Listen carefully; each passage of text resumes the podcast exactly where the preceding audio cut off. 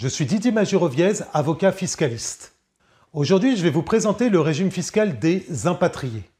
Le régime des impatriés, prévu à l'article 155b du Code général des impôts, s'applique de plein droit.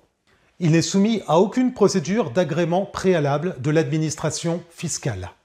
Selon les dispositions de l'article 155b du Code général des impôts, les impatriés bénéficient d'un régime d'exonération temporaire de certains éléments de leur rémunération Conformément aux dispositions de l'article 155b du Code général des impôts, le régime spécial des impatriés peut s'appliquer aux salariés appelés par une entreprise étrangère à exercer un emploi dans une entreprise établie en France pour une durée limitée. Le régime s'applique également aux dirigeants fiscalement assimilés aux salariés. Il peut notamment s'agir du président du conseil d'administration dans une société anonyme ou encore les gérants minoritaires dans les SARL.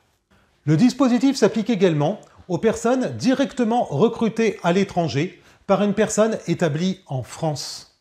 Au moment du recrutement, les personnes peuvent ainsi être déjà employées dans une entreprise établie à l'étranger ou ne pas avoir encore d'activité. En revanche, les personnes qui viennent exercer un emploi en France de leur propre initiative ou celles qui ont déjà établi en France leur domicile fiscal au moment du recrutement ne peuvent bénéficier du régime fiscal des impatriés. Il est par ailleurs indispensable que l'entreprise, au sein de laquelle le salarié ou le dirigeant fiscalement assimilé à un salarié occupe un emploi, soit établie en France. Elle doit donc y disposer soit de son siège social, soit d'un établissement. En outre, au terme de l'article 155b du Code général des impôts, sont concernés par le régime des impatriés les salariés et dirigeants qui sont appelés à occuper un emploi dans une entreprise établie en France pendant une période limitée. À cet égard, il est généralement admis que ces dispositions s'appliquent, que le contrat soit à durée déterminée ou à durée indéterminée. Autre point essentiel, pour bénéficier du régime fiscal des impatriés, les salariés concernés ne doivent pas avoir été fiscalement domiciliés en France au cours des cinq années précédant celle de leur prise de fonction en France et doivent par ailleurs être fiscalement domiciliés en France à compter de leur prise de fonction en France. Passons à présent aux conséquences de l'applicabilité du régime fiscal des impatriés.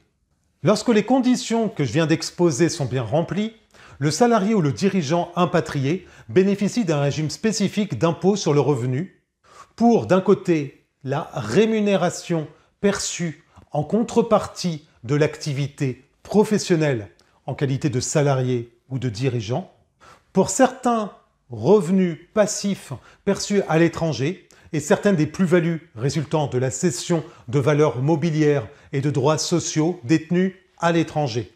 Le salarié ou le dirigeant fiscalement assimilé à un salarié bénéficie de l'exonération du complément de rémunération qui est lié à l'exercice de son activité en France ainsi que de la part de la rémunération perçue qui correspond à une ou plusieurs missions effectuées à l'étranger. La prime d'impatriation, qui correspond au complément de rémunération lié à l'exercice de l'activité professionnelle en France, est exonérée d'impôt sur le revenu pour son montant réel. Il importe peu que son complément de rémunération soit perçu en espèces ou en nature. Il est important de relever que seuls les compléments de rémunération qui sont directement liés à l'impatriation peuvent bénéficier de l'exonération.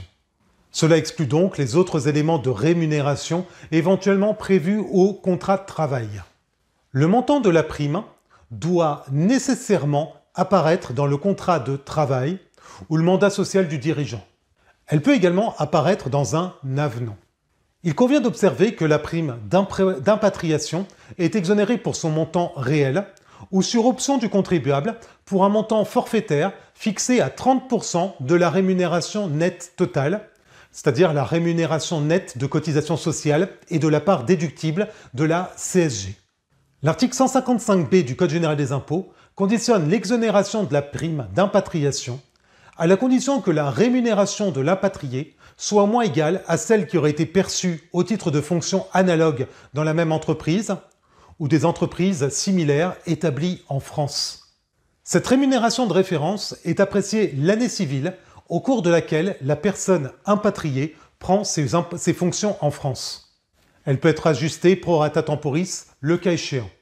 A noter que l'exonération s'applique jusqu'au 31-12 de la huitième année suivant celle de la prise de fonction en France du bénéficiaire.